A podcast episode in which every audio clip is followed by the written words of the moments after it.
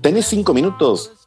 Este es el podcast que hacemos con Fabio Rodríguez para analizar la política y la economía de la Argentina, que por cierto han estado bastante movilizadas en los últimos días y sobre todo con la formalización eh, del acuerdo con eh, los bonistas de Nueva York, que de alguna manera, por la propia puesta en escena, habla de una nueva instancia, una nueva etapa del gobierno, haciendo una transición de la salud a la economía, eh, de dejar las conferencias de prensa tripartitas para empezar eh, a apuntar a la economía real, al ordenamiento de lo que había quedado este, desordenado tanto de la gestión anterior como de la propia pandemia y eh, volver a poner el foco en todo lo que tiene que ver con aquella promesa esencial de campaña de Alberto Fernández, que era encender la economía. ¿Cómo lo ves, Fabio?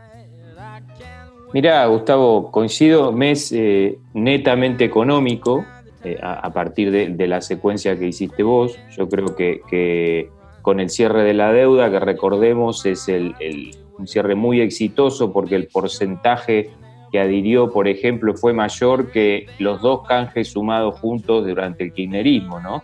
que fueron de 92%. Esto estuvo arriba del 93%, que con las cláusulas se va al 99%. Eso le elimina la posibilidad de litigios a la Argentina en el futuro. El comienzo y quizás con buenas perspectivas, como se dice, de la negociación con el Fondo Monetario Internacional, el principio de, apertura de algunos números ya para el año que viene, que era algo bastante reclamado. Ayer se adelantó la pauta de déficit primario, esto es antes del pago de intereses, del 4,5%. Seguramente va a ser el número que tenga el presupuesto eh, que se conozca el, el, día 14.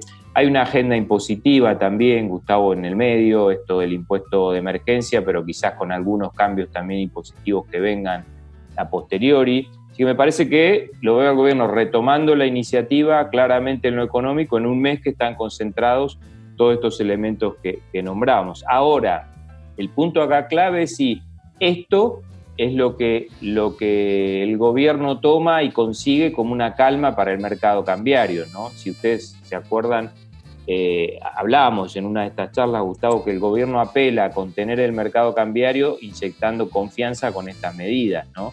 Bueno, eso está por verse, ¿no? Fue un muy mal agosto, donde se terminó con, con 1.200 millones aproximadamente de, pérdida de reservas por intervención.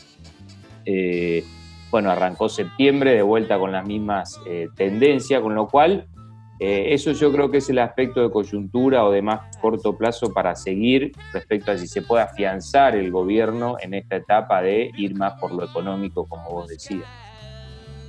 Creo que es eh, eh, inevitable mencionar que el calendario electoral está en la cabeza de los este, hacedores de política, tanto en el oficialismo como en la oposición. Estamos ya a menos de un año de las próximas primarias este, simultáneas, abiertas y obligatorias, y esto de alguna manera empieza a regir eh, los, los, actos.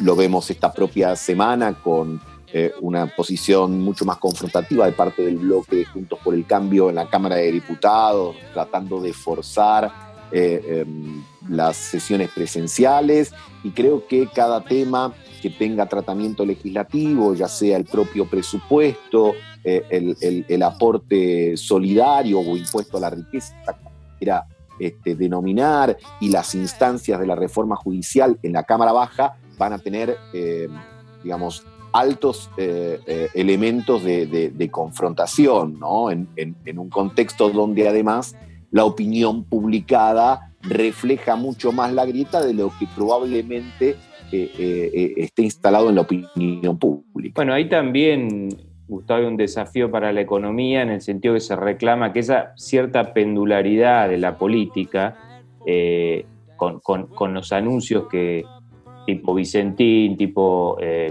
eh, intervención en el mercado de telecomunicaciones y demás, si esa pendularidad cuánto afecta o no este rumbo económico que, estamos marcando, ¿no? en el que retoma el gobierno con fuerza desde septiembre. ¿no?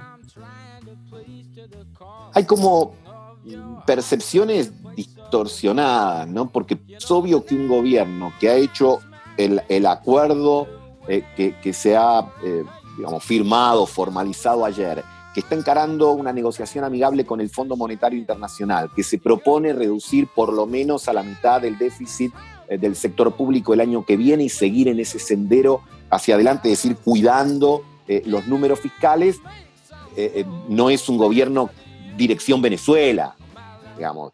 De hecho, está reparando muchas de las cosas que un gobierno discursivamente más pro mercado como el de Mauricio Macri no pudo administrar. Entonces, eh, habrá que pasar el peine fino de las interpretaciones y este, finalmente ver cuando vayan pasando los meses cuáles son las decodificaciones que hace esto que se da en llamar la gente, cuánto de las acciones del gobierno las entiende como, eh, digamos, orientadas a mejorarle su vida cotidiana, que está bastante golpeada, y este, eh, cuánto privará o primará, perdón, el enojo digamos, por lo que ha sido sin duda un 2020 muy difícil para la mayor parte de la sociedad argentina. Bueno, estos han sido los cinco minutos de esta semana. Nos vemos la próxima para volver a hacerte el mismo pedido que hoy. ¿Tenés cinco minutos? Gracias.